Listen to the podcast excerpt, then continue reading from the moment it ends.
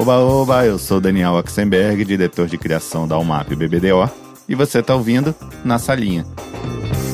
Dessa vez a gente desembarca em Portland, no QG da Wyden Kennedy, para conversar com o diretor de criação Pedro Izik. O Pedro começou sua carreira de diretor de arte na Denison, passando na sequência pela criação da UMAP, DM9, Thompson e Ogilvy, aparecendo no mercado com trabalhos visualmente incríveis e premiados para clientes como MASP, Gazeta Mercantil, HSBC, Johnson Johnson, Coca-Cola e muitos outros. Foi quando ele recebeu o convite para ajudar a trazer o Wyden Kennedy para São Paulo, onde o Pedro participou de campanhas globais e locais para clientes como Coca-Cola e Nike. Uma experiência que gerou um segundo convite para fazer as malas e se mudar definitivamente para Portland, onde hoje é diretor de criação de Corona, cerveja, não vírus, e parte da cultuada conta da Nike. Para quem já criou grandes campanhas para Euro, Copa do Mundo Feminina, NBA, golfe e Olimpíadas. Mas vamos bater uma bola com quem interessa, né? Pedro e eu, na salinha. A gente está começando essa, essa série de entrevistas sempre com uma indicação de uma série, um livro, ou um filme que você acha legal, de preferência nada a ver com propaganda? Bom, primeiro, valeu, Daniel, pelo convite. É um prazer falar com você. Depois de tanto tempo, a gente foi Yang junto e foi uma, uma fase muito boa das nossas carreiras, né? Acho que eu começar com um livro que minha tia trouxe para mim quando ela veio visitar a gente aqui. É um livro do Ian McEwan, uh, se chama Enclausurado. É um livro que se passa do ponto de vista de uma criança dentro da barriga da mãe, é uma história muito simples, porém, por ter esse ângulo, se torna muito, muito, muito legal. Legal. Uma série, eu amo futebol, então, para a turma do futebol que está ouvindo a gente, uh, Sunderland é uma série da Netflix e, e, basicamente é um documentário em alguns episódios que conta como é que foi a, a, a temporada deles. Então, é um documentário que tem o conteúdo é muito bem feito porque o, o acesso que o diretor conseguiu para contar essa série, então você tem desde um jogador sendo mandado embora e você está vendo isso acontecer, até é, as emoções do próprio jogo. É muito, muito bom, muito bem, muito bem editado, muito recomendo. Um podcast, acho que é bom a gente ter, além do, da salinha. é o que a gente estava falando um pouco antes agora, chama Hidden Brain, da NPR que é basicamente sobre é, como o nosso inconsciente determina as ações e as escolhas da, que a gente faz na vida. Parece um pouco profundo, mas é, levado de uma forma muito suave, muito muito delicada. Acho que vale muito a pena também. Acho que para fechar um filme para assistir para toda a família, Ozark. Achei, acho uma série muito muito legal. E agora sim, começando do jeito tradicional, onde você nasceu, e o que os seus pais faziam? Nasci em Ribeirão Preto, que é a terra do café, orgulho de São Paulo e do Brasil. Esse é o, o hino da cidade. É, meu pai, é, mais conhecido como Itapê, ele é professor, era professor de literatura, aposentado agora, muito inteligente, culto, mas acho que a principal característica dele era o senso de humor. Sempre uma personalidade muito forte, um cara que roubava a cena em qualquer roda, então ele era muito forte, porém naivo, sabe assim? Uhum. E ele nunca ligou muito pro sistema, assim, o sistema assim estabelecido. Então, tipo, é, nunca ligou muito pro status, pro sucesso. É uma coisa interessante, assim. Ele, e ele nunca mudou esse jeito dele ser até hoje. Legal. A minha mãe, ela é psicóloga, Patrícia, psicanalista.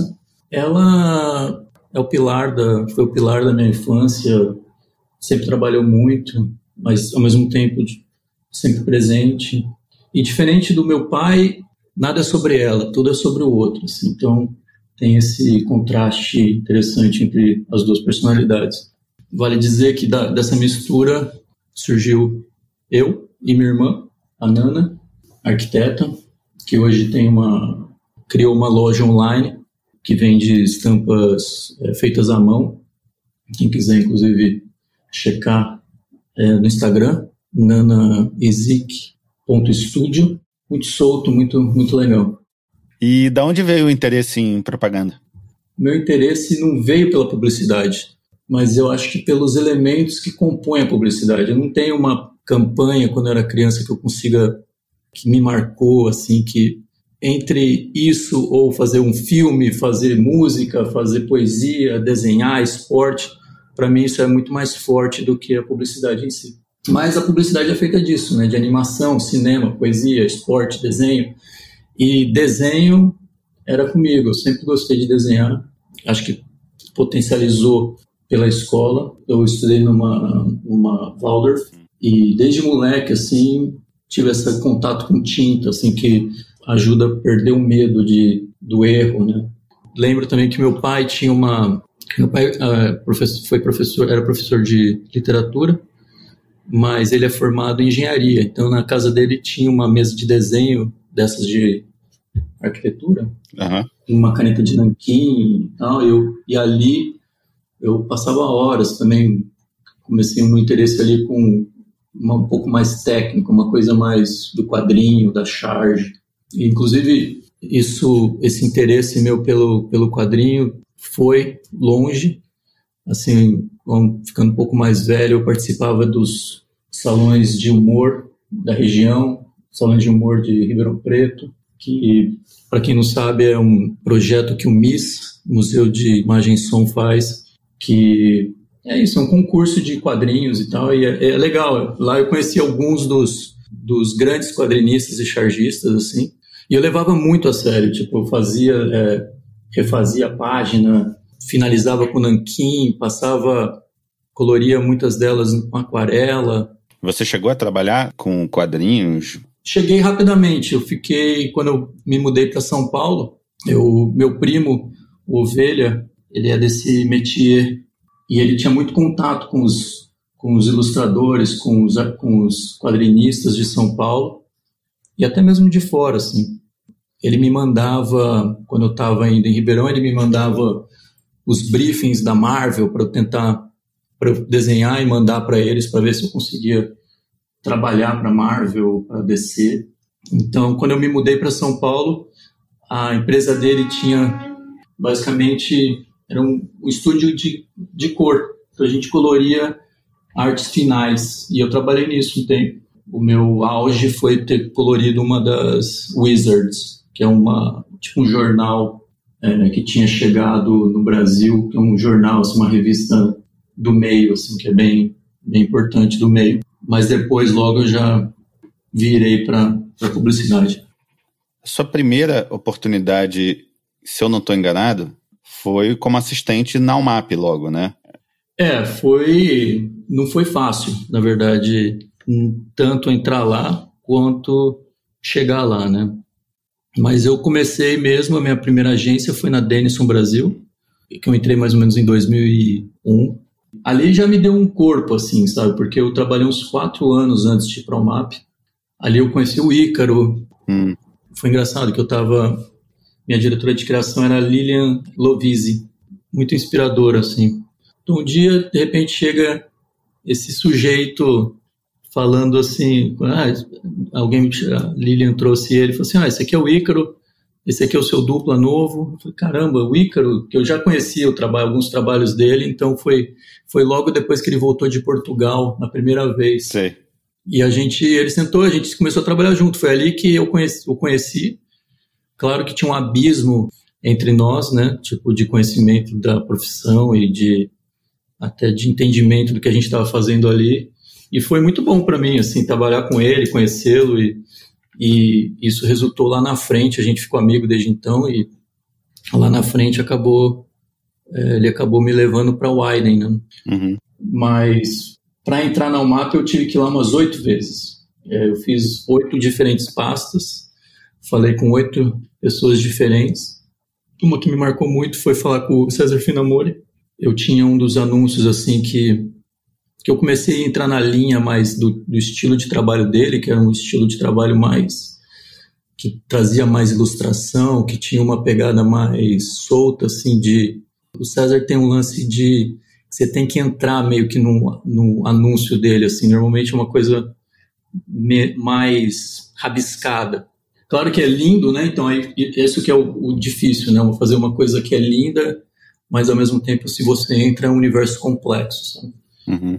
E nessa linha eu tinha um anúncio que eu lembro que era Campari, que estava na minha pasta quando mostrei para ele. Ele gostou muito que era umas pessoas dançando no fundo preto, só que era só as veias, as veias das pessoas e as veias, a mão em veia segurava um copo que era tava que não tinha e tinha um campari vermelho. Então era uma coisa meio doida assim. Ele gostou pra caramba e, e eu lembro que todo mundo olhava aquilo meio que não entendia e ah acho que tá bonito. Era meio que isso. E ele, não, perdeu um tempo e ficou perguntando como é que eu fiz, como é que...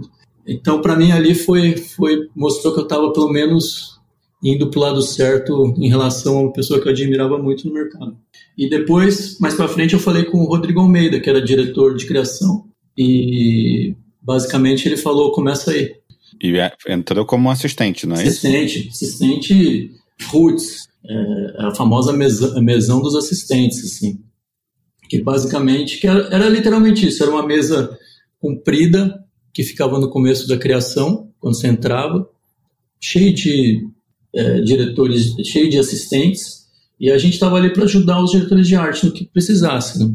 Uhum. Basicamente essa era a nossa função ali. E tinha o, lembro do, do Júnior, não sei se você chegou a trabalhar com ele, o Cortizo. Não que era baita do ilustrador, ele era o mestre ali, ele era como se fosse o, o diretor de criação dos assistentes, né? ele meio que ditava o tom dos trabalhos, ele era meio que o braço direito do, do Luiz Sanches também, que era o diretor de, de criação geral, já na época. Mas era muita gente boa junto ali na mesa, ali, na, ali a gente fez, até hoje, assim, tem o Guilherme Nóbrega, Flávia Gonzalez, Flávia Amaral, Ulisses, o Razaboni, né, o Danilo Boer, é, Daniel Moreno, o Ari, é, muito trabalho, aprendi, assim, em termos técnicos, muito, né, mas lá, assim, é uma, eu senti que era uma agência que amava publicidade, talvez o melhor lugar para quem amasse publicidade está Uhum. O que é engraçado, completamente diferente da Widen. Hoje, assim, hoje eu sinto que a Widen é um prédio que tem um monte de gente que não gosta de publicidade trabalhando em publicidade. Que louco. É um outro, um outro jeito de ver publicidade aqui na Widen, em Portland. Mas nessa época foi muito importante para mim, assim, criar essa paixão. Tipo, dava a impressão que eu estava tra trabalhando no melhor lugar do mundo. Uhum. o que é uma coisa muito boa, assim, né? Tipo, te puxa, né? Você não pode dormir. Bom, logo no ano seguinte, você foi para a DM9, né? Um ano e pouco depois você já foi para a DM9. Uhum. Na DM9 você começa a imprimir o seu estilo, né? Foi um momento de amadurecimento, parece. A minha pergunta é o que, que a DM9 te deu que a Almap não te deu? Uma ótima pergunta. A DM9, assim como a Almap, eram muito competitivas, né? Uhum. Era uma, uma agência, duas agências muito, muito competitivas e elas querem, de fato, é, serem assunto em qualquer mesa de, de comunicação, né? Então, nesse ponto, as duas me deram a mesma energia.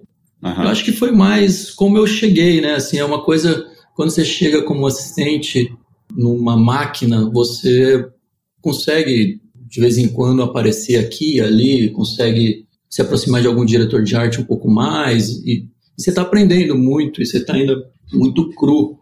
Na Deb9 eu já cheguei um pouco com uma responsabilidade um pouquinho maior.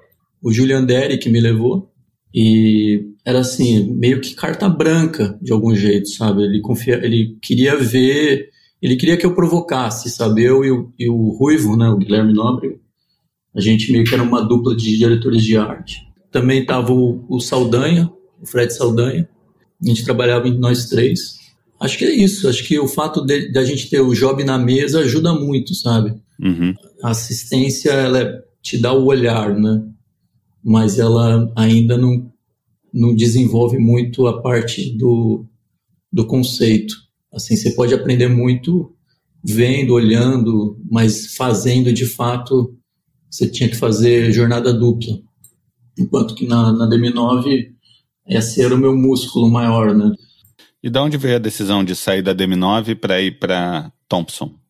Na DM9, assim como na UMAP, também ela, são agências que você trabalha muito. Acho que tem um momento, tem um, um momento de esgotamento, assim, e você precisa desses breaks, assim, você precisa ver coisa nova, é, ter desafios novos. Na, na Tom, a Thompson foi muito boa para mim, assim, no sentido de consolidação da, de um tipo de trabalho, sabe? Eu nunca gostei muito de publicidade mesmo, assim, uma, eu não, não sou do, do popular, assim, vulgo popular, né? Do, é um trabalho que é fácil de, de pegar, assim, sabe?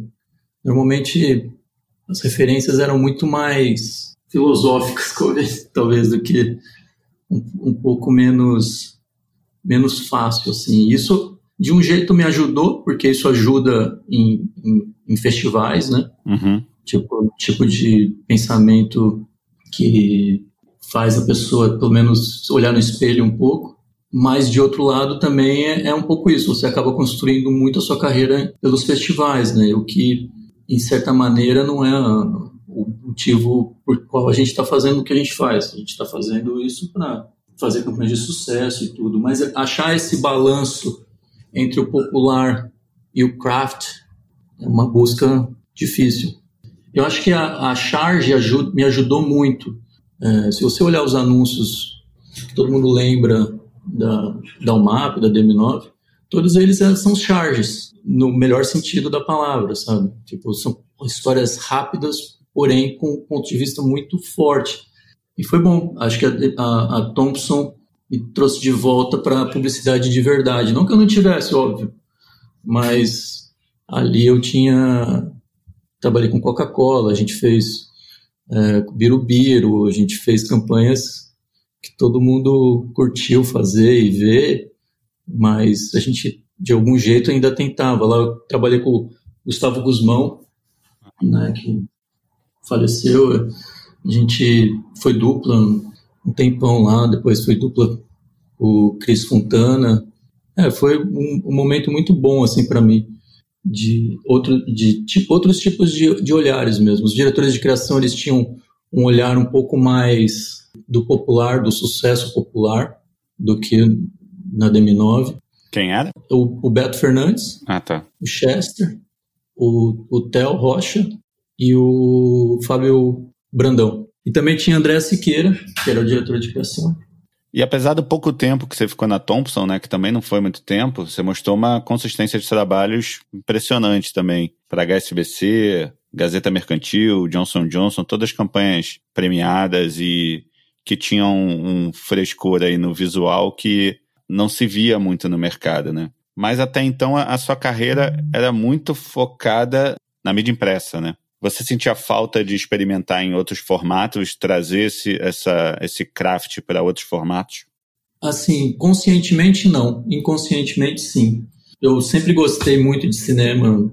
Tinha uma câmera quando eu era criança também, que eu, a gente fez uns 10 filmes. Claro que o cara pulava da janela de dia e chegava embaixo à noite por causa da produção, mas é uma coisa que eu sempre gostei de fazer. E isso é tirado de você, né? Quando você entra em publicidade, são duas coisas que tiram, assim, acho que quando você entra em publicidade. Uma é o desenho. A partir do momento que você entra, você não é incentivado a, a colocar o seu desenho em prática é muito mais uma coisa mais sofisticada, entre aspas, uma coisa mais de layout, é, design. Uhum. E a outra é, é, filme, né? Você, a gente cria roteiros, a gente pensa conceitos para roteiros, mas não é você que vai lá e faz, sabe? Não é uma coisa que está no seu dia a dia de fato. Então você imagina muito mais do que você de fato tem a oportunidade de estar tá em campo fazendo. Acho que também o fato de está indo para terceira agência com um pouquinho mais de é, responsabilidade, os, os trabalhos que chegam para você fazer tem filmes, né? É. E aí eu acho que a partir daí começa a coisa vir. Você começa a se soltar, você começa a testar. E, e tudo na vida é isso, né? É questão de práticas. Tem que fazer, você tem que errar. E você, eu, eu principalmente só aprendo quando eu erro. Quando, uhum. se por acaso der certo, uma coisa que eu não sei, eu não aprendi. É impressionante, assim. E sobre, sobre essa busca, talvez, ou mudança para filme, para mim é muito assim. Agora eu vivo do lado oposto da moeda, sabe? Tipo, eu consegui aprovar um anúncio aqui, eu nem sei como é que eu faço mais, na verdade, porque não é sobre isso mais, né? Acho que mudou muito a publicidade. Né? Hoje é muito mais orgânico. Eu, eu tô chegando à conclusão que a gente vive no melhor momento de publicidade da história, porém talvez o pior momento de estar em uma agência. que, é, que é um pouco isso, assim, tipo, todas os, as marcas estão fazendo o próprio conteúdo, elas se interessam por conteúdo, é uma busca do conteúdo. É, a, a, acho que os códigos de propaganda hoje são muito difíceis hoje de usar de uma forma que, num, que as pessoas ainda se interessam, né? Uhum. E antigamente não, você brincava com, com, a, com essas regras de publicidade para ter para chamar atenção, porque os, os espaços eram comprados. Tem uma, uma teoria aqui que a gente vive no, na era Mike Tyson, que basicamente é o cara tatuou a cara, o cara mordeu a orelha do outro, e isso acabou virando assim para você ganhar disso hoje é muito difícil. É, em 2007, 2008 por aí, você decide mais uma vez mudar de agência e aceitar o convite de um CCO que até então não era tão conhecido no Brasil, uhum. especialmente no nosso mercado, que é o Anselmo Ramos. Uhum. É, minha pergunta é o que, que atraiu você na proposta de ir para a Ogilvy, que até então também não tinha um, um histórico criativo, enfim, de um puto trabalho? Eu acho que foi as pessoas, foram as pessoas. É, ali tinha o, o Denis Cacaso, que eu já tinha trabalhado na, na DM9, o Fred, que era o meu que eu fui para a OGV para ser dupla do Fred Saldanha, e tinha esse, esse, esse clima, assim, de como é que você consegue mudar o sistema de algum jeito, sabe? Isso é uma coisa que muito, sempre me interessou, assim, essa busca pelo novo, pelo novo formato, assim.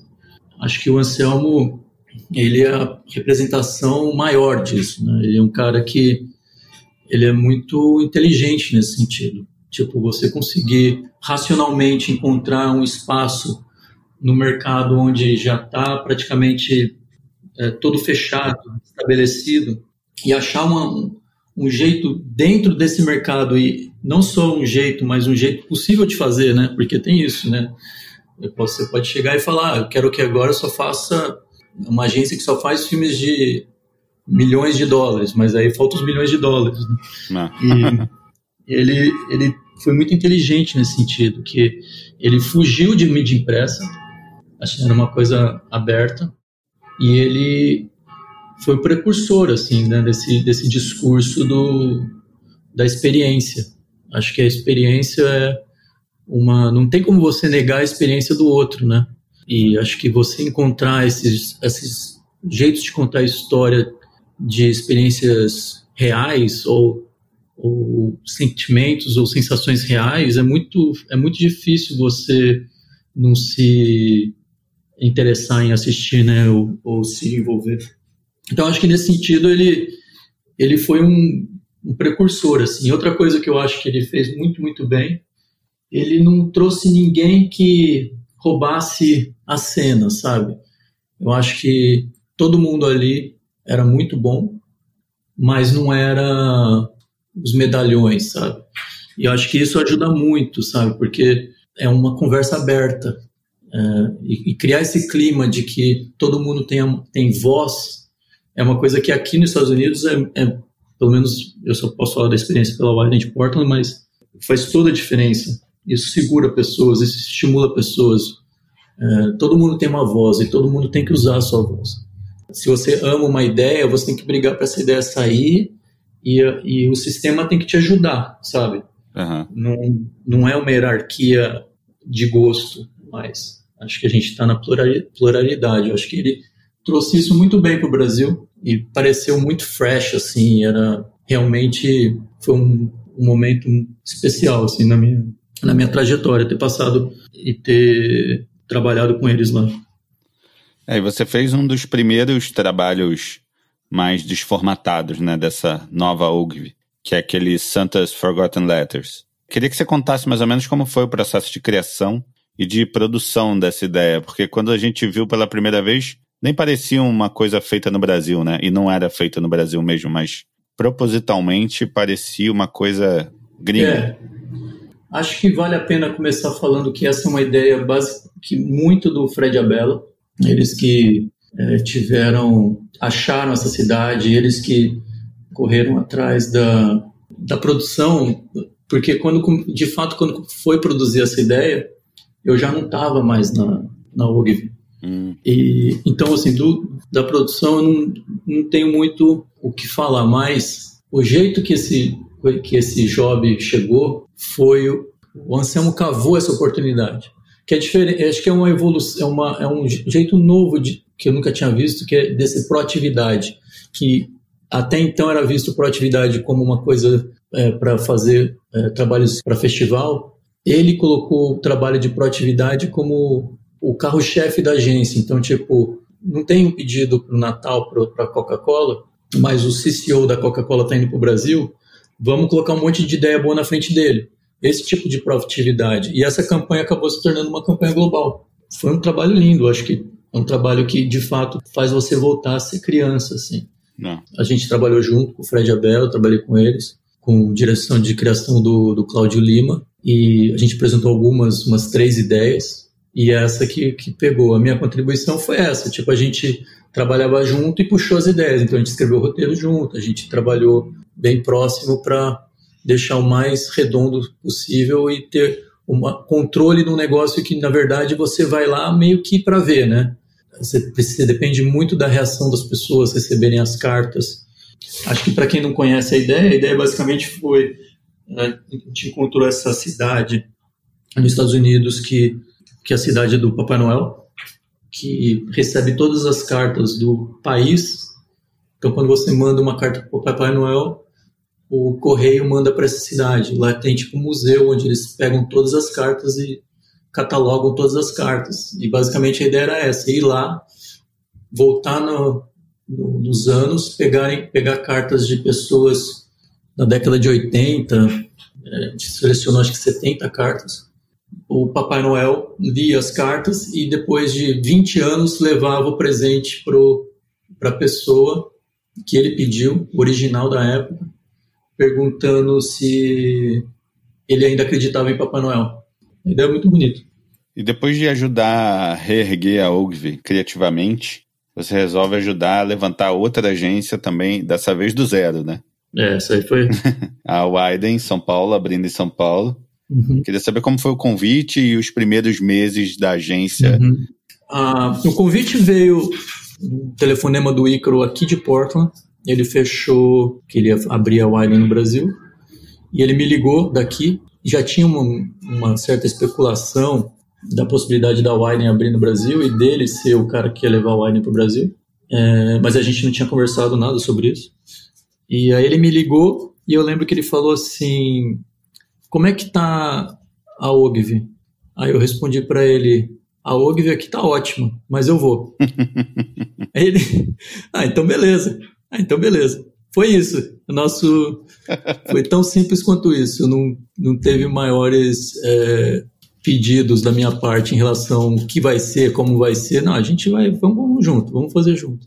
E foi isso, né? Tipo, a gente no começo não tinha prédio ainda, então a gente trabalhava às vezes uma reunião no Açaí, ali na, na Tingui, e aí quando fechou o prédio, era um espaço lindo. O problema é que não tinha infraestrutura nenhuma para escritório, né? Então tinha aqueles galpões, tinha um espaço gigante que onde a agência seria, só que não tinha fiação, não tinha nada. Então a gente trabalhou assim, alguns meses. Eu mudava da cozinha, ah, agora vou mexer na cozinha, pegava meu meu computador, ia trabalhar na, na recepção. Ah, agora a gente vai mexer na recepção, pegava e, e foi meio que assim, sabe? Lembro que teve um dia, é, tô saindo de casa, eu morava com meu primo na época, e tô saindo de casa com a minha mesa de churrasco. e aí o Duda, meu primo, fala assim: pô, mas onde você tá levando a mesa de churrasco? Falei, ah, que vai começar um cara novo lá, precisa de uma mesa. Esse era o nível da, do começo, assim, sabe? E também isso, né? Achar as pessoas certas para esse começo, que estariam dispostas a passar por isso. Fora passar por toda essa situação externa, é muito sobre o trabalho, né? Você não pode deixar. A gente tinha que estabelecer um tipo de linguagem, a gente queria criar uma voz né, para a agência, para próximas gerações que viessem também. Isso era uma preocupação real nossa. É, na, na Widen você pegou um momento chave, assim, para muitas contas da agência na época, né? Que foi a Copa do Mundo de 2014. Que não foi. traz muitas lembranças boas para a seleção brasileira, né? Mas para você, sim. é, assim, eu vivi o 2014 por uns três anos, basicamente. Para mim, quando acabou, quando a gente chegou na, na Copa, eu já tinha vivido aquilo muitas vezes. Porque todas as nossas contas eram globais, que a gente ganhou e todas elas iam ser lançadas ou ter o maior é, momento durante a Copa do Mundo. Então, o Filipinho, Luiz Filipinho era o meu dupla. Aconteceram várias coisas interessantes na, na Wiring, assim, porque quando você está de fato na linha de frente, é, é, as histórias são, pelo menos tem uma, parece que tem uma, uma amplitude maior as suas histórias, né? Tipo, quando a gente fez a campanha, quando a gente lançou o conceito da Copa do Mundo, para Coca-Cola no Brasil, porque a gente tinha conta global, mas a gente também tinha que fazer local. Né? Então, quando a gente fez no Brasil, acabou sendo o um manifesto da ideia, que era a Copa de Todo Mundo. Uhum. Não sei se você lembra que o, o locutor era o Tom Zé. Ah, não. E na época, parece que muita gente não gostou que o Tom Zé é, se envolveu com a Coca, com a Coca-Cola. Tipo, o cara se entregou ao capitalismo. o que é muito injusto, né? E aí ele fez, depois que ele lançou, que inclusive eu recomendo, ele lançou um disco, depois de um mês ou dois que lançou a campanha, ele lançou esse disco, Tribunal do Facebook. é muito, muito legal. E tem uma das faixas que ele basicamente vai nos créditos da, da campanha e vai colocando rima e vai é, com as pessoas que participaram. Então eu estou numa das músicas do Tom Zé, posso dizer. É... e teve Nike também nessa época, né, de Copa? Teve Nike. Pô, Nike foi uma foi uma briga, né? Tipo, a gente primeiro para ganhar a conta, né, que a conta aqui era aí, né, no Brasil era da da FNASCA. E como a Widen abriu, era uma coisa natural que a conta viesse para para Widen mas não foi tão natural assim, na verdade. Foi uma foi pitch mesmo. A gente participou de dois ou três rounds né, com outras agências. Portland ajudou a gente né, nesse pitch. Então eu vim para Portland com o Caco Mendes, a gente duplou junto aqui para criar algumas ideias para o pitch.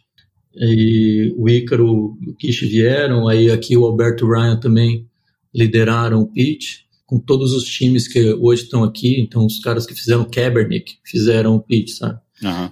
E aí, inclusive, isso foi um, uma coisa que me ajudou no futuro a vir para cá, porque o fato de eu ter vindo para cá, trabalhado com o Alberto e com o Ryan, lá na frente, é, quando eles precisaram de um diretor de arte para futebol, ou pelo menos para começar com futebol, eles lembraram de mim, né? Mas... E a, a campanha em si que a gente fez, né, a grande campanha que a gente fez, assim, sinceramente, basicamente, a ideia é muito boa, eu achei. Acho que é uma ideia simples, uma ideia que era uma ideia muito real, que era ninguém, ninguém vê o futebol como brasileiro.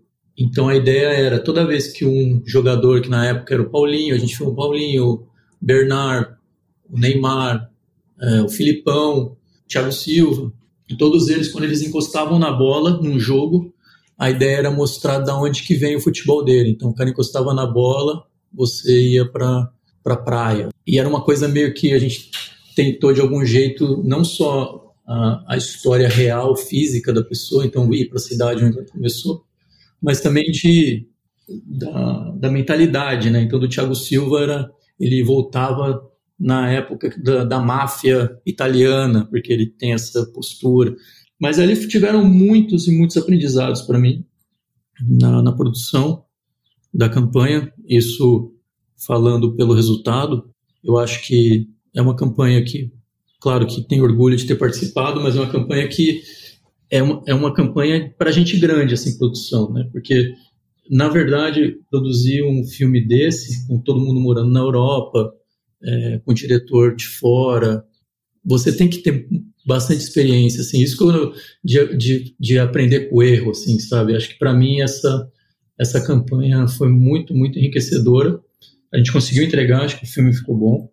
E tem, e tem muitas variáveis, né? Quando você vai filmar um filme de Nike, ou, ou quer dizer, um filme que envolve, envolve atletas, e são coisas que é o, é o que você vai encarar. Então você tem que estar aberto e mas nunca perder a, a intenção do filme, assim. E o, o convite para ir para Portland, ele veio logo depois da Copa, né? Foi uma coisa que você foi atrás, você deixou claro que você estava disposto? Como tinha sido três anos vivendo o mesmo ano, quando acabou, meio que eu estava com o tanque vazio, sabe? É, porque eu era head of art, então eu estava envolvido em praticamente todos os trabalhos. Então eu estava um pouco é, overwhelmed, assim, sabe? Uhum. Que hoje eu consigo ver com clareza, mas na época você está ali no, no, meio da pancadaria, parece que as coisas simplesmente não estão andando. É, então acho que foi isso uma coisa. Outra coisa, eu, bom, eu conversei com o Ícaro, ele, assim como eu, ele também estava burnout, sabe? Ele, tipo, ele já tinha, a gente tinha dado tudo, meio que já tinha acabado o jogo, sabe? Você tem que se preparar uhum. para o próximo jogo ali.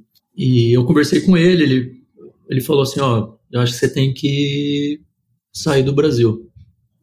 Ele sempre falou isso e nessa hora, assim, eu, eu já tive oportunidades de vir trabalhar fora, uhum. mas nunca de fato considerei, sabe? Tipo, eu já conversei muito para vir trabalhar fora, mas nunca de fato foi uma coisa que me atraiu, assim. E acho que nessa época, assim como eu já estava trabalhando mais perto de dos gringos e, e também tendo tido a oportunidade de fazer trabalhos tão grandes quanto eles, mas não ter conseguido ter deixado o trabalho no nível ou na mesma patamar que eles conseguem, eu fiquei, puta, o buraco é mais em cima, assim, sabe? Eu imaginei, assim, que ir para fora seria um, um, um bom passo. E eu, depois dessa conversa com o Ícaro, eu falei, eu tinha uma headhunter, eu consegui uma boa posição, inclusive na Anomaly de Nova York. Uhum. Já tinha ia fechar com eles. Eu falei, a gente falou tipo uma, sei lá, uma quinta. Eu falei, ah, me dá uns dias aí para eu, pra eu assinar, sabe?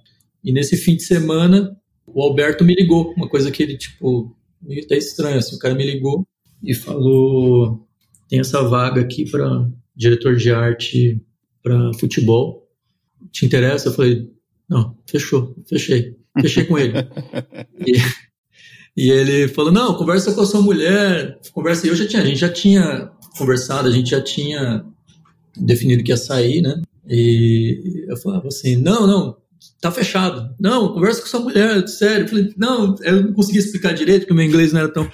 Não, tá fechado, tá fechado. Tipo, queria fechar no, no telefone, sabe? Pro cara. E aí foi, eu, a gente é, minha, minha, mulher trabalhava na Wine também, em Coca, e, e ela, eles transferiram nós dois para cá. Então nós dois, nós dois viemos trabalhando para a Wine. Ela veio trabalhar em Coca, Virgínia, é o nome dela, Virginia Mendes. E eu cheguei, é, aquela coisa, né? Você chega sem saber nem onde. Fiquei preso na escada, sabe assim? É, o começo é muito, muito é, é, é, legal, assim. Tipo, eu ia falar difícil, mas acho que isso é óbvio, assim. É, é uma. Você está alerta, você está vivendo o presente, sabe? E quando você chega em casa, você desaba quase, porque o dia é tão intenso, não só pelo trabalho, mas porque a, a língua, as referências, a, a, dinâmica é mais devagar, sabe? Você tem que trabalhar muito sua ansiedade. Uhum. É muito interessante, assim, eu, eu recomendo. É isso que eu ia te perguntar. Você no Brasil já era Head of Art, como você falou, da, da Widen. Já tinha um nome no mercado, um trabalho reconhecido, todo mundo sabia quem você era. De repente você chega em Portland, que é uma cidade não óbvia, né? Não é uma cidade onde tem um monte de agências, não é uma cidade onde todo mundo conhece, tipo Nova York, Los Angeles. Uhum. Numa das melhores agências do mundo para trabalhar. É, é um choque. Como é que foi a sua adaptação, tanto na agência quanto na cidade? a, a cidade ajuda muito. A cidade que você escolhe para ir morar fora ou numa cultura que você não tá, que você não tem domínio, acho que é, faz muita diferença na velocidade de adaptação. Falando isso porque eu me imaginando indo, começando direto em Nova York, eu não sei se eu teria segurado o rojão, sabe? Porque o fato da, de Portland ser uma cidade tranquila e ao mesmo tempo tem coisa. Aqui é tamanho de verão, sabe? Tipo, tem um milhão de habitantes. Então você tem uma infraestrutura de cultura, você tem tudo isso, apesar de ser uma cidade que não é, como você falou, a cidade que ninguém não tem brasileiro, né? Assim comparando com Los Angeles, não é? Para mim foi um momento de introspecção muito forte, sabe? Tipo, ah, para você ter ideia, a primeira semana, a segunda semana aqui, eu entrei num café e pedi para a mulher um chocolate croissant e um latte. Foi isso que eu falei para ela. Ela me deu um expresso. E eu, e eu nem reclamei, porque eu falei, puta, como é que eu vou reclamar? Eu não sei nem como. Ah, tomei o expresso e fui, fui trabalhar, sabe? É, e na agência você foi bem recebido? Ou... Muito bem, muito bem. Muito bem recebido. O, acho que muito pelo Alberto, pelo Ryan, sabe? Eles cuidaram muito, muito bem de mim, tiraram toda a pressão que você possa ter em chegar num lugar desse. Vários, os primeiros check-ins com ele, que claramente ainda estava me adaptando, tipo, como apresentar a ideia, que que porque tem um lance aqui que é muito racional, né? Aqui, aqui as ideias elas têm todas começo, meio e fim, elas têm todo um, um caminho, né? Dentro do, do roteiro. Aqui eles são muito bons em roteiros, né? Eles, então o roteiro já é muito complicado e as ideias em si, né? O que é uma ideia e tem o lance do logo também, mas isso eu já estava um pouco calejado, que é quando eu falo lance do logo é quando a gente começou a trabalhar com Nike o logo da Nike tem um poder de, pelo menos para quem está fazendo, de deixar qualquer ideia boa. E, só que isso é só na sua cabeça. Isso não é verdade. Então você faz um puta filme ruim ou simples. Por exemplo, tem um exemplo aqui que, inclusive, tem um moleque aqui que ficou. Assim, ele quase bateu em todo mundo aqui, porque a ideia dele para a NBA do ano passado era um filme de três minutos que é mais ou menos esse que ele tinha falado, três minutos de um cara pulando para enterrar. E é três minutos de slow motion disso e no final, just do it. para ele era. E a gente, mas o que está acontecendo? Sabe? Eu acho que tem esse primeiro impacto, assim, de quem trabalha numa, com marcas muito icônicas acaba tendo que. É, uma, é quase que entrando no mar, né? Você tem que passar essa primeira onda, assim, né?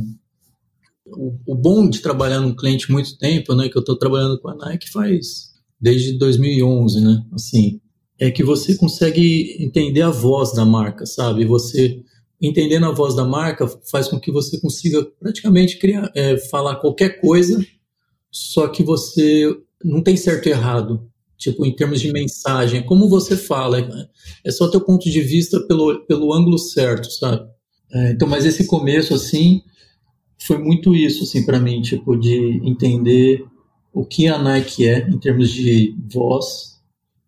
Eu briguei muito comigo mesmo, assim, é uma é muito trabalho. Uh, o deck aqui é uma coisa sagrada, né? Tipo, tem um, uma ideia aqui que esse, uh, o cliente não pode comprar um trabalho ruim se esse trabalho não está no deck, né? Então, não adianta uh, você ter uma boa reunião mas ter vendido trabalhos que não são tão bons. Uhum. Então aqui, assim, o trabalho de fato vem, vem antes e entrar no deck já é já é muito difícil. É talvez a, a coisa mais difícil na publicidade, que, pelo menos que eu, que eu já tenha participado, é ter conseguido é, decks da, da, de Nike. Se você conseguir ter uma ideia dentro do deck da Nike, é porque essa ideia, de algum jeito, tem um potencial muito forte, sabe? E tira o peso também, né? Tipo, e de, não, não sei se é tira o peso o termo, mas você não, não é uma coisa tão individualista que você quase que celebra quando alguém resolve. Então, tem um pouco isso, assim, tipo, porque aqui todos os jobs são. Você nunca pega um job sozinho aqui, né? Ah, é? É, é muito raro, assim. E não, não, importa muito o tamanho também do job. É, tudo depende muito do, do timing, assim. Se tem pouco, se tem mais tempo, aí tem uma ou, dupla, uma ou duas duplas para começar o job. E normalmente esse job muda ao longo do tempo, porque os trabalhos aqui são feitos há muito tempo, são muito com antecedência, né? E uh, uma coisa que, uh, que é bonito de ver é como o trabalho aqui é integrado muito com a mídia. A sensação que dá para quem está de fora é que os trabalhos estão reagindo a coisas que estão acontecendo naquele minuto. Só que esses trabalhos foram já feitos há muito tempo. Então, uma preparação muito, muito forte. Então, por exemplo, a Nike, a gente sempre faz se o LeBron ganhar, se o Warriors ganhar. Então você tem os dois. Se não tem, não tem erro. A final vai ser os dois. Aí às vezes começa a criar antes de chegar na final os dois que tem mais chance de chegar na final. Então quando chega, você já está com uma campanha muito bem pensada e craft. E aí lança como se fosse tipo ganhou, saiu, sabe? Você uhum. acha que o cara criou uma semana antes. Não, o negócio está seis meses no forno, sabe? Tem muito trabalho jogado fora também. Então. Nossa, muito. E isso é uma coisa que eu tive sorte também. Assim, dos trabalhos todos que eu fiz de é, vencedores, né? Tipo, de alguém que vai vencer, normalmente essa pessoa venceu. Pô, que bom. É, acho, que, acho que uma ou duas vezes que o trabalho foi para gaveta. Você torce mais, né? Na, na final assistindo ah, o jogo. Tá Tá bêbado. Comemora mais que a torcida mais do time. Mais que a torcida do time. É impressionante. E quando você chega numa agência como a Widen, imagino que você queira mostrar logo que é merecedor daquele lugar, né, que foi dado para você. Queria saber de você qual foi o primeiro trabalho que deu um alívio, aquele alívio de mostrei do que, do que eu posso fazer aqui. Uh, duas partes. A primeira é o deck em si, que é aquela história de conseguir entrar no deck. Eu acho que a partir do momento que entra no deck, do outro lado da mesa, a Nike, eles querem bons trabalhos, é, bons trabalhos no sentido, eles querem trabalhos que sejam mais provocadores, né? Então, às vezes, a ideia que entrou no deck não é tão provocadora, ou até mesmo o briefing muda. Então, eu tive sorte que eu trabalhei, quando eu cheguei, meu primeiro dupla, porque aqui também as duplas são rotativos, né? Dependendo do trabalho.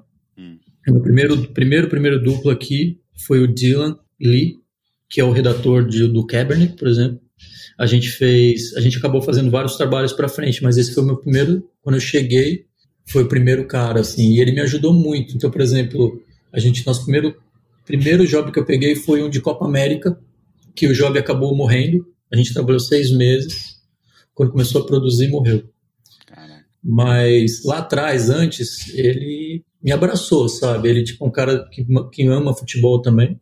E me ajudava muito, né, em reuniões, né, ele é o cara, ele que se articulava, ele que conseguia contar a ideia de uma forma que todo mundo compreendesse, assim, no sentido do inglês mesmo, né, de conseguir comunicar de uma forma bonita, assim, sabe?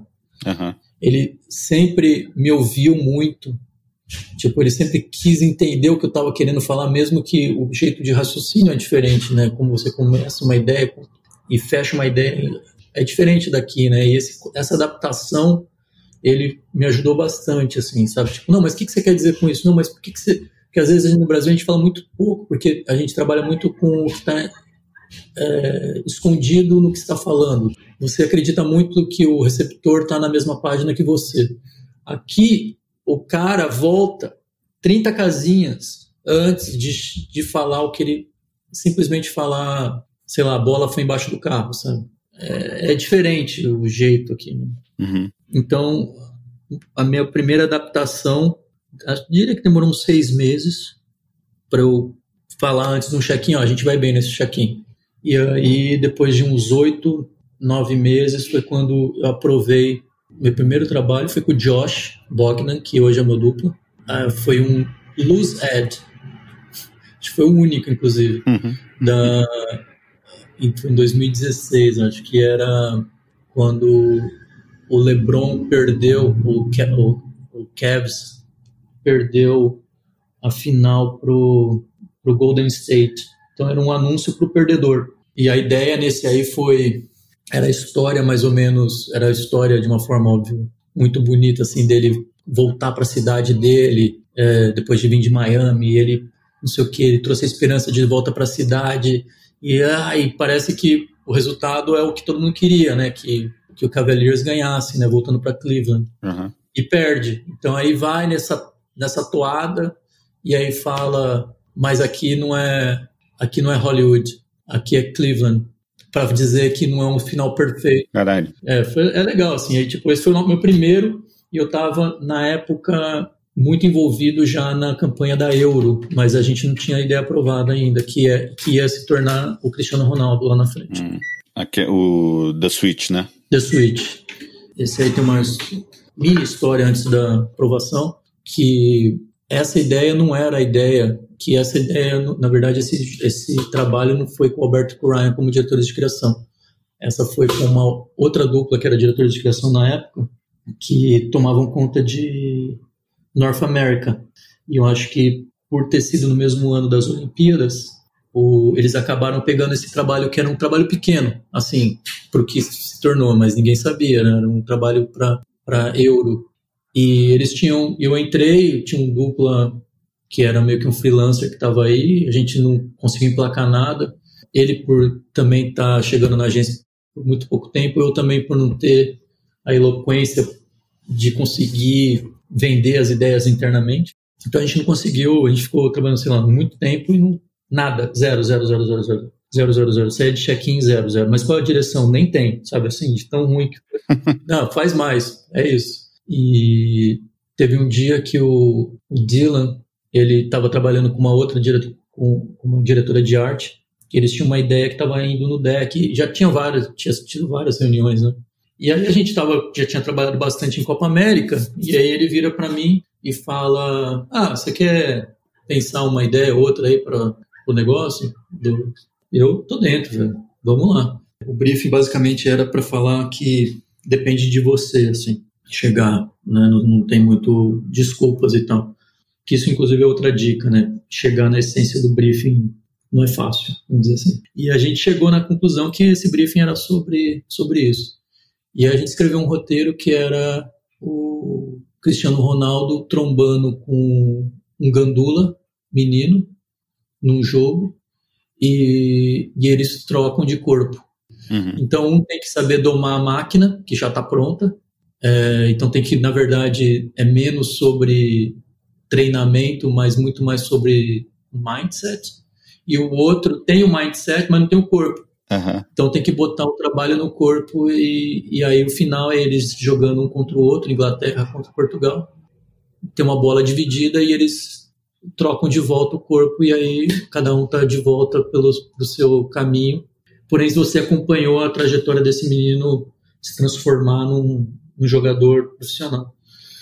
Uma história que tem um, talvez uma técnica no cinema que já foi feita, mas de trocar corpo, mas ela foi estava muito bem escrita no sentido do do que você entenderia da ideia, que depende muito de você, assim.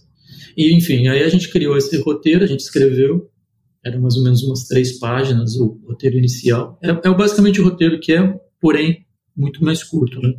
A gente mostrou os diretores de criação, ah, legal. Falei, vou colocar umas imagens, né? Achar a cara desse menino, né? Porque ajuda muito você ver quem é essa pessoa. E o diretor de criação na época falou: não, não precisa nada, não. Isso aí é, a gente só vai ler o roteiro mesmo nessa reunião. A gente chegou na reunião, uma reunião que o deck, com as três, duas ideias que estavam, que eles estavam puxando, a Widen puxando, tinha tudo. Tinha ilustrador de fora, tinha. Tava linda a campanha. Tudo. Out of Home, tinha filmes pequenos, tinha o grande filme, tinha quem ia filmar, tinha tudo. Aí chegou na nossa vez, aí a gente também pensou em último minuto aqui uma ideia, e a gente leu.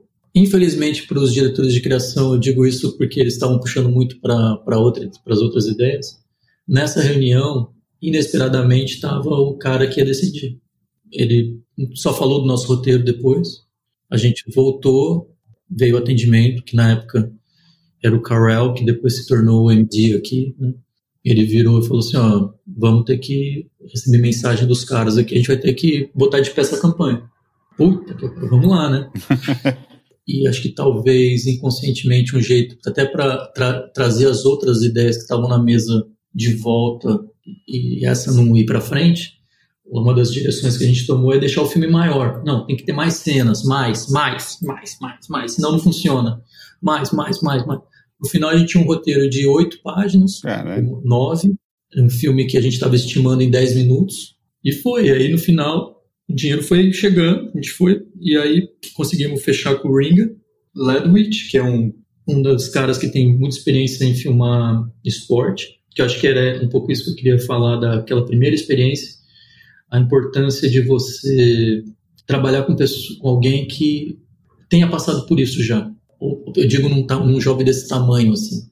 Acho que você tem que pegar pessoas que já erraram, sabe? Que já viram que. E nessa, como tinha todos os, os recursos do mundo para a gente, a gente conseguiu esse cara, que ele tinha feito a campanha da Copa do Mundo do ano anterior, do dois anos anteriores.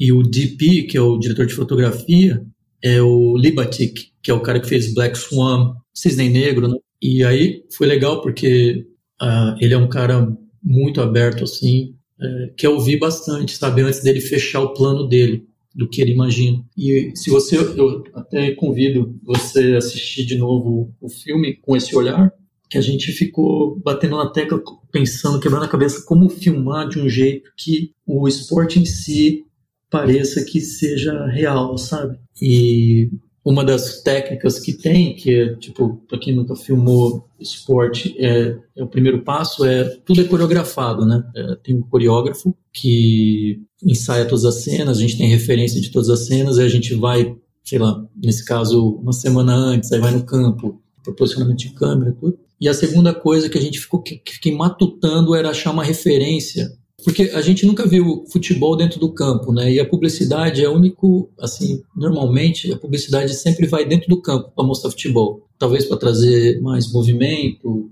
trazer mais, tipo, sabe quando tem muitos cortes. Sei, sei, e sei. isso sempre me levou para publicidade, sabe? Eu não queria fazer isso, sabe? Tipo, e a gente chegou a essa ideia, já que a gente tinha mais tempo nesse filme, de fazer só filmar de fora então, todo, se você assistir o filme de novo, a gente nunca está com a câmera dentro do campo, a gente sempre está com uma, com uma lente com zoom.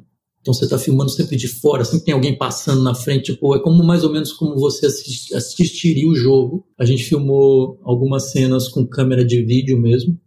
Uhum. Conversando com a Demil, que é o pessoal que faz os efeitos especiais, e vendo umas referências que eles mandaram, tipo, de coisas que eles já tinham feito. Não, era muito bom, mas tinha alguma coisa errada quando você emula, sabe? Quando você pega um vídeo perfeito e tenta dar essa cara. De... É diferente, assim, sabe? A gente está muito acostumado a assistir futebol e quando você muda um pouquinho já chama atenção.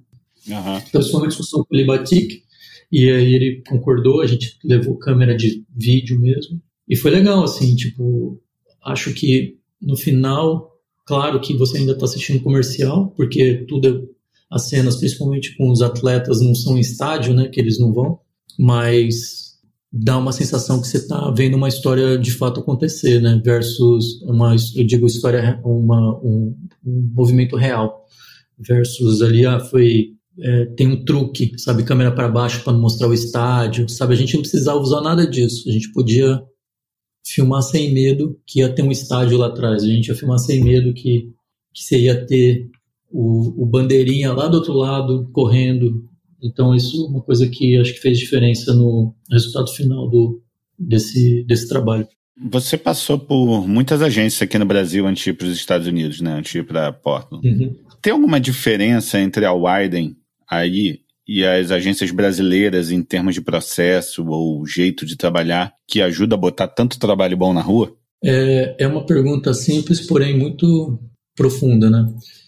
Eu acho que eu acho que sim. Eu acho que aqui na eu sinto que no Brasil, pelo menos nas agências que eu passei, tem um, um lance de a criação, ela tem um status quase que intocado. Não que aqui seja diferente do que isso, porque aqui a criação é agora eu e o Josh nós somos diretores de criação de Corona e alguns trabalhos de, de Nike. É, a gente recebe os briefings do planejamento, a gente trabalha com planejamento, então, ou seja, a criação aqui é o centro, assim como no Brasil, mas não é uma ditadura, no sentido que é o que o cara quer que seja. Eu acho que isso de você abrir e você ter que discutir, você ter que provar que o seu ponto de vista é o melhor, faz com que o trabalho fique melhor no final das contas. Uhum. Aqui você está exposto. Que o, o, uma coisa interessante da direção de arte aqui é que para o diretor de arte é que você tem que provar o que está tá mostrando. É, então aqui não é muito sobre se está bonito ou está feio. Aqui você é questionado o tempo todo por todo mundo o porquê, porquê, porquê, porquê, porquê, porquê. E você normalmente você pode até ter o porquê, sabe? Pode ser uma coisa até uma coisa que eu aprendi no começo foi muito difícil, assim, tipo eu achava meio até é, errado, sabe? Tipo as pessoas aqui serem tão racionais, sabe? Uhum. Mas acho que com o tempo você começa a pensar sobre isso e isso de fato melhora o seu trabalho, sabe? É, e, e eu acho que se você buscar fundo, você tem as respostas. Mas é que são respostas que vieram muito do, da sua sensibilidade, né? Tipo, por que, que você fez é, essa foto preto e branco? Por que, que você usou colagem? Por que, que você tem que ter o porquê aqui, assim, sabe? E eu acho que o fato de se discutir muito, eu acho que no final o trabalho acaba ficando... Fica blindado, né? Fica blindado, assim, sabe? Eu acho que isso é uma coisa que, que, que é uma diferença mesmo, de como a gente enxerga a criação aqui e como a gente enxerga a criação é, no Brasil. Tem uma teoria, acho que talvez seja uma boa discussão, que se fala muito que o diretor de arte brasileiro é melhor do que o diretor de arte do resto do mundo, melhor porque consegue fazer e tal. Eu, eu andei pensando bastante sobre isso e, e, assim, se você for simplesmente por esse raciocínio, sim, eu concordo. Aqui, diretores de arte, eles têm uma presença muito mais conceitual do que, de fato, é, eles não sujam muito a mão, vamos dizer assim. Eles não têm nem, às vezes, é, Photoshop no computador. Eu acho que tem muito a ver, muito pela origem. E quando eu falo origem, muito pelo o porquê que as pessoas entram em publicidade aqui e o porquê que as pessoas entram em publicidade no Brasil. Eu acho que como a gente no Brasil não tem um, uma cultura de entretenimento, assim estabelecida. Então, por exemplo, um cara que curte cinema no Brasil, mal, ele é muito mal servido de possibilidades é, de explorar isso, de, de se tornar um diretor. Enquanto que no Brasil, publicidade é praticamente um dos, não falando que é arte, mas dentro dos que usa os elementos das, das artes, é o que mais tem dinheiro. Assim. Uhum. Eu acho que vem muito disso. Então, o diretor de arte americano, o cara que é muito seria, vamos dizer, o melhor diretor de arte americano, ele não tem publicidade, entendeu? Entendi. Acho que o cara aqui nos Estados Unidos ele entra como uma, um, uma profissão mesmo.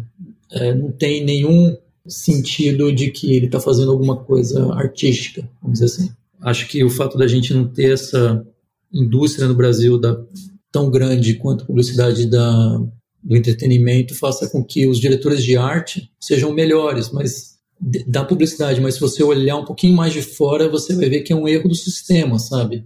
Mas eu vou te falar, isso tudo dito, é uma vantagem muito grande do diretor de arte vir para cá. O que que acontece? Eu consigo sobreviver visualmente nos Estados Unidos, entendeu? Tipo, eu consigo entrar numa reunião hoje e ganhar a reunião pelo, pelo visual. Porque não é uma coisa que eles estão esperando, não é uma coisa que é, toda, todas as apresentações vão ter. E, por exemplo, nessa última campanha que a gente fez de, da Copa do Mundo Feminina, a, a ideia era muito simples, era hoje é pela primeira vez a geração atual de, de meninas tem alguém, uma referência para elas se, se espelharem. Porque todas essas as, do futebol feminino que jogam hoje, que são, tipo, que você sabe o nome, elas não tinham alguém para se espelhar. E essa geração não, elas têm, elas conseguem ter acesso, mesmo que muito menor do que o futebol masculino, mas hoje existem canais que falam para as, para as meninas jogarem futebol.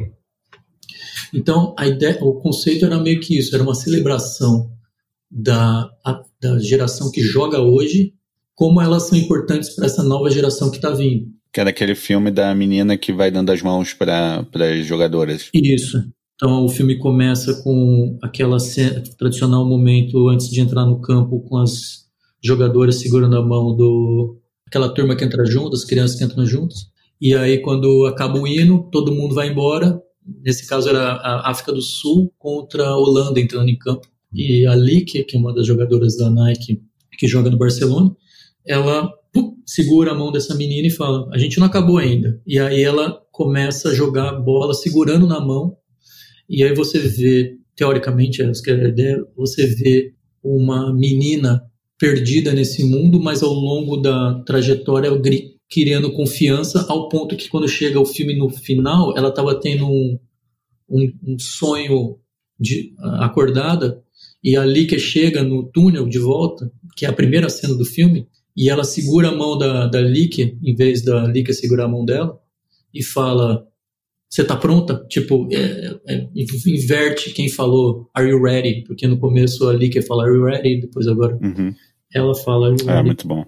E- Enfim, mas você está dentro de um universo que tem uma que pode ser inf- infantil, né? Porque você tem jogadores profissionais jogando ao lado de uma criança e poderia rapidamente te levar para um tipo, não é a criança certa, de repente você pode imaginar a criança errada para essa ideia. Tudo isso para dizer que quando a gente foi apresentar essa ideia para o Roberto Prime, eu demorei muito tempo com a Emma, que é a uma das uma diretora de arte que fez comigo esse trabalho, achar quem é essa menina. E a gente levou, essa é a menina que vai estar. É, é uma questão, claro que muito menos do que fazer um layout, alguma coisa, mas o fato de visualmente você se preocupar visualmente em como trazer essa ideia e as pessoas estarem no mesmo ambiente quando a gente está contando o roteiro que que a gente quer que a pessoa esteja é muito importante, sabe? E acho que isso é uma coisa que eu desde sempre aqui acabei adotando e fazendo, que é para todas as ideias eu trago mais ou menos o universo que essa ideia até para discussão, sabe? Não é eu falando é aqui, mas é mais para eles a partir daqui onde a gente pode ir, sabe? Então nesse sentido os diretores de arte aqui não costumam fazer isso, eles só perdem tempo escrevendo mesmo a ideia e aí muitas vezes as, a gente fica mais forte nas ideias que a gente leva muito pelos visuais, sabe? Na, na, sobre a produção da Copa do Mundo, a gente filmou tudo em Barcelona, né? A gente ficou, foi para Barcelona e todo mundo e toda a produção foi lá. A gente filmou com François Rosset, que é um diretor que é um diretor de arte, assim, visualmente, né? Ele é um cara visu, de visual e ele tem um DP que é muito fora de série também francês, muito legal também, muito criativo. Então, é, diferentemente da do Cristiano Ronaldo, o jeito que a gente filmou essa é dentro do campo. É que a história nesse caso era sobre a menina dentro de campo, né? Então, Uhum. e uma história curiosa: o cliente, o diretor da global de futebol da Nike, o Glaser, Guilherme Glaser, e ele um dia me liga assim de manhã, um dia desses antes da gente ir para um, um ensaio, e ele falou assim: acabei de ligar, falar com o atendimento de vocês e eu consegui o, o Piquet. O Piquet tem que entrar nesse filme. Aí, puta, como é que... E aí ela falou: não, não dá, porque é claro que ela estava puxando do ponto de vista tipo de como é que a gente vai mexer no roteiro para. Encaixar o cara, sendo que a gente vai filmar um negócio tão perto. E a gente ia filmar o Barcelona, né? A gente ia filmar o, o Coutinho, né? Só tinha o Coutinho que jogava no Barcelona na época. Que é, essa cena especificamente era uma cena de uma técnica mostrada fora de campo comandando o futebol masculino também, né? Tipo, Uhum. e eu entendi, eu falei, falei não, velho, tipo, tem que ter o Piquet. Se você conseguir o Piquet, eu vou falar não pro Piquet, você tá, você tá louco? então, eu fui pra van, ah, ninguém, elas não comentaram nada, e aí eu falei assim, ah, o, o Gui me come- comentou comigo que tem chance de a gente ter o Piquet, né? Puta, animal, né? Tipo, já trouxe essa outra perspectiva. Aí todo mundo, o Josh, que ele não manja de futebol, ele nem sabe direito quem é Piquet, né? Ele, não, mas o Piquet, para que a gente vai fazer? Porque aí, se- porque assim, tem a regra, se você filma, tem que usar, né? Então, de fato, é uma, uma preocupação. Só que, assim, eu falei, eu falei, mano, o Piquet tem um, um poder que, assim, que traz pro filme que a gente não pode perder. A gente tem o Piquet, mano. Você vai falar, não. E aí fiquei nesse discurso, não sei o quê, e a gente conseguiu é, colocar o Piquet. Então, se você assistiu o filme lá, tem a, tem a cena do Piquet. E aí complicou tudo, né? A gente ia fazer, nesse, nesse dia, filmar o Piquet e a Lique, que é a menina do, do Barcelona também, ia ser na mesma hora também. Então, complicou tudo. Ia ter dois, dois sets no mesmo campo. O diretor ficou doido, mas beleza. Passa um vento, assim, bizarro, e o campo estava com um, uma tela gigante ao longo do campo inteiro. E era um campo num, num barranco, que era num, num clube perto do, do Barcelona. E o vento leva, e o, essas tendas verdes estavam sendo estavam presas num, nos tratores, assim, em volta do campo. O vento bate e começa a derrubar os tratores para baixo. Pá, pá, começa a cair tudo. Caraca. E aí, no final, a gente não consegue filmar ali, que a gente só consegue filmar o Piquet, né? Porque era uma cena mais fácil de filmar. E aí eu tive que ficar uma semana a mais em Barcelona por causa disso. E não estava falando com o diretor, porque ele estava trabalhando no cortando o filme.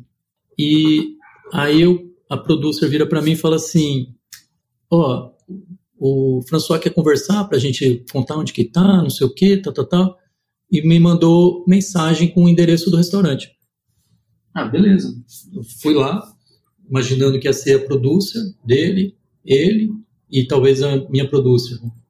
Chegou lá, um mesão de 40 pessoas. Aí vou lá, cumprimento o François, cumprimento o quê, começa a comentar todo mundo, porque lá na Espanha ainda beija, né? Vai, e vai, e vai, como é que tá? E vou indo, as 40 pessoas.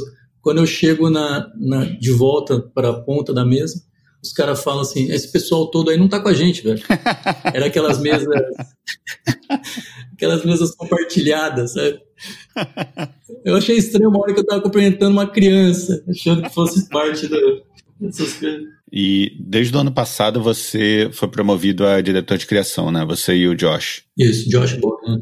Porque a gente muda muito, né? Do, desde o começo da nossa carreira até os dias de hoje, a gente é outra pessoa praticamente. Você acha que o Pedro Izik, diretor de arte, gostaria de trabalhar com o Pedro Izik, diretor de criação, e vice-versa? É uma pergunta muito boa mesmo, né? Ah, eu acho que sim, eu acho que sim. Acho que a pergunta é por que não, né?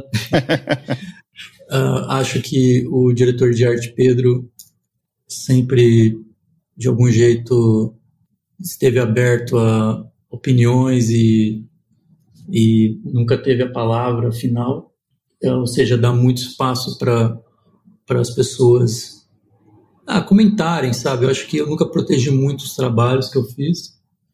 Se eu posso dizer que eu tenho alguma coisa que eu, que eu ah, algum, algum talento, acho que meu talento maior é conseguir ver aquilo que eu estou falando pronto. É, isso é uma coisa que me ajuda muito, sabe? Tipo, conseguir conversar sobre uma ideia profundamente é uma coisa que eu sempre, sempre gostei de fazer, porque estava muito claro o ponto de partida. Então acho que sim, porque o Pedro, diretor de criação, é um cara que gosta de, de cutucar, né? Então é, nunca vou dizer o que é certo e errado, vou só trazer perguntas. Uhum. Perguntas, perguntas, perguntas, perguntas, perguntas. E aí a resposta tem que vir desse, desse mix, né, dessa busca. Então, nesse sentido, eu acho que sim, diria que sim.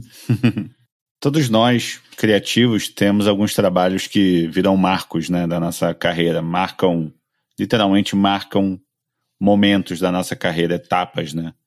Não necessariamente são os mais premiados ou os mais conhecidos, às vezes é só um anúncio que mudou você de patamar internamente na agência onde você estava, ou chamou a atenção de alguém que te fez uma proposta para ir para outra agência? Olhando para trás, quais foram de três a cinco trabalhos que definiram a sua carreira até aqui? Eu acho que são os trabalhos que têm, que consigam, que, que expressaram algum tipo de momento, assim, sabe? Tipo, não são trabalhos que plásticos, né? São trabalhos que de algum jeito têm um coração ali não sei, voltando assim, começando na Thompson, tiveram trabalhos muito legais lá, do HSBC, gosto muito, pela simplicidade, que foi basicamente quebrar o logo do, do HSBC nos triângulos e esconder a foto o suficiente para não pagar direitos autorais. Que o, o Mário D'Andrea, que era o, o diretor de criação geral, ele tinha uma relação muito boa com o HSBC e eu lembro dele reagir muito, muito bem com essa campanha e foi, foi bom para mim lá.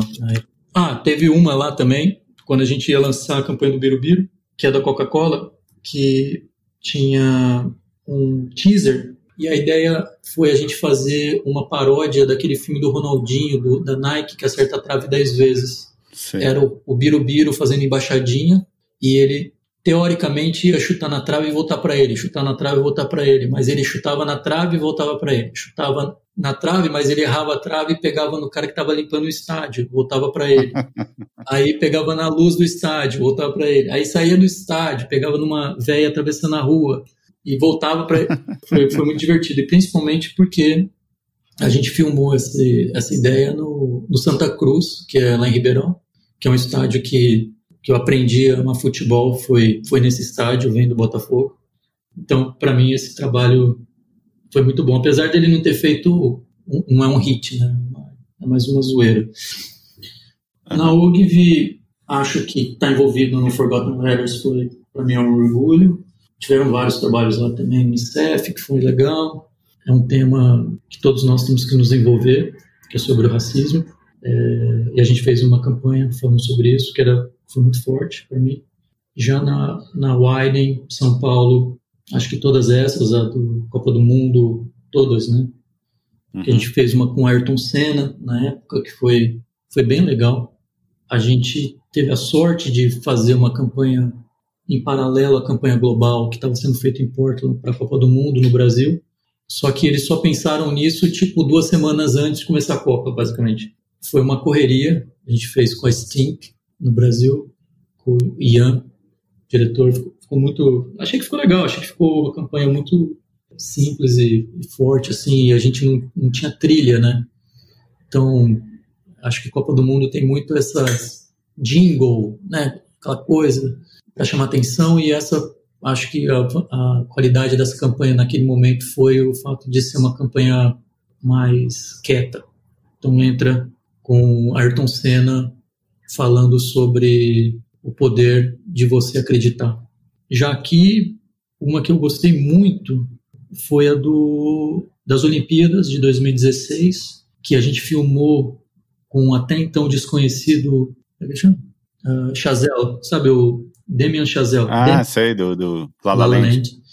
Que esse é um outro desafio que eu acho interessante é, só comentar rapidamente, é que é muito mais fácil você levar as pessoas a aonde você quer que elas cheguem através de um manifesto. Uhum. E foi assim que a gente vendeu essa campanha, ou esse território, que era na época era make it fair, faça ficar justo, mais ou menos, porque as Olimpíadas é um a, a linha de chegada é igual para todos, mas a linha de partida não, né?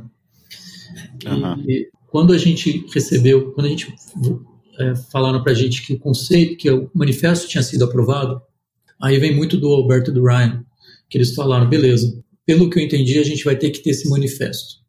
Mas como é que a gente vai fazer um manifesto não ser um voice-over, sabe? Como é que a gente faz esse manifesto? Essa foi a grande desafio. Então a gente tinha o que falar, a gente já tinha o texto, só que a gente não tinha a forma. Entendi.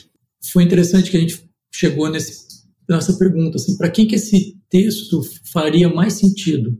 A gente chegou à conclusão que são as pessoas que estão começando, que são os bebês. E desse, dessa ideia surgiu esse Bob Cannavaro, que é o, diretor, o ator que fez Vine é. e tal, entrar na, nessa sala que estão todos os atletas da Nike, mas ainda quando eles eram bebês, e ele entra andando pelos, pelos berços e dando um sermão falando que a vida você não escolhe onde ela começa, né? Porque ali você tinha Mo Farah, que é o que uh, que hoje é inglês, mas que era da Somália, que teve que sair do país dele por causa da guerra.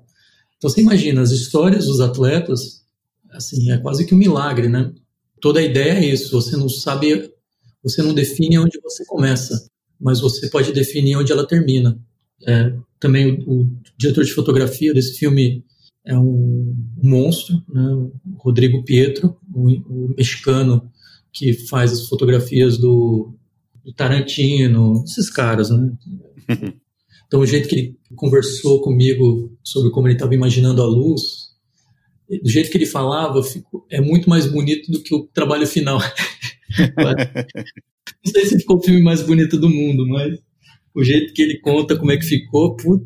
E para terminar, se você encontrasse o pequeno Pedro lá em Ribeirão, pensando em entrar em propaganda, que conselho você daria para ele? Não tenho muito. Acho que o, a, a vida te leva, né? Acho que é um pouco isso. Assim, você está aberto ao. Quando eu lembro quando eu entrei no, no carro para com a minha mudança para São Paulo, minha mãe falou para mim: não leva a vida muito a sério, não.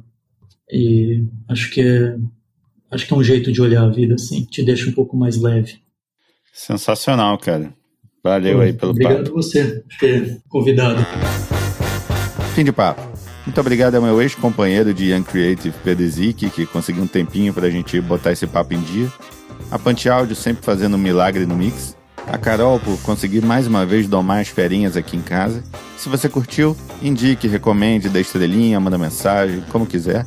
Se não curtiu, são 90 dias em casa, né? Eu entendo, meu amor. Valeu, até o próximo. Zagzinho.